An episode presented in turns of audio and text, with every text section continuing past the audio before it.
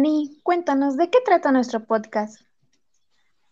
Nuestro podcast trata de los padres liberales y conservadores.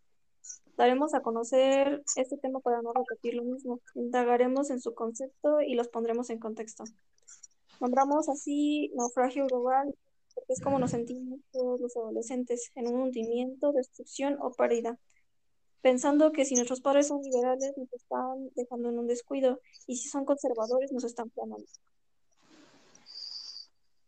Los padres conservadores son aquellos padres que establecen límites sobre sus hijos en cuanto a permisos y decisiones que ellos mismos deben tomar, tal vez en ocasiones hasta exagerando un poco los hechos.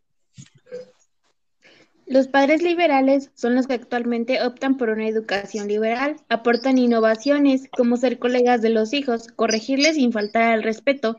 El autoritarismo suele provocar hijos rebeldes, pero no malcriados, mientras el liberalismo fomenta hijos que solo siguen la ley del deseo y del capricho. Algunas de las conductas que tienen los padres conservadores es cuando limitan que sus hijos exploren el mundo por sí mismos también limitan en exceso las demandas de independencia o autonomía. Suelen contestar por el niño cuando otros adultos se dirigen a él, además de que no permiten que su hijo o hija realice salidas con compañeros de su edad. Los padres permisivos o liberales por lo regular dejan en total libertad al niño para realizar o hacer aquello que en algún momento quiera suelen ceder ante las continuas exigencias del hijo, logrando con ello que el clima del hogar sea insoportable para ambas partes. Cuando el padre liberal no establece límites con su hijo, puede ocasionar que en algún momento dado sea el propio hijo quien labre su futuro sin necesidad del padre o sin tomarlo en cuenta. Es decir, que para el hijo ya no tendrá ninguna autoridad en él su padre. Es ahí cuando los padres se lamentan no haber puesto ciertos límites cuando aún tenían autoridad sobre ellos. Ventajas y desventajas de tener padres liberales y conservadores. Ventajas de tener padres liberales.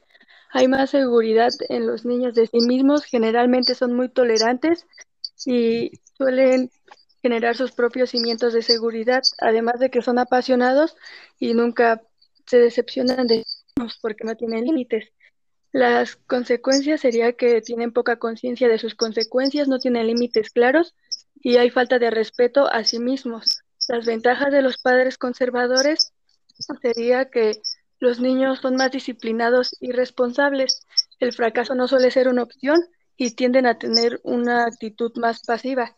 Las desventajas es la baja autoestima, la agresividad y la rebeldía de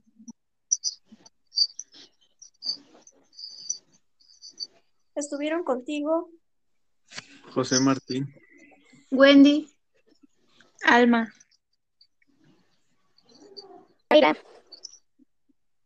Leopoldo y Alani. Escúchanos pronto. ¿Y tú tienes padres liberales o conservadores? El segundo grado grupo 2 agradece tu presencia.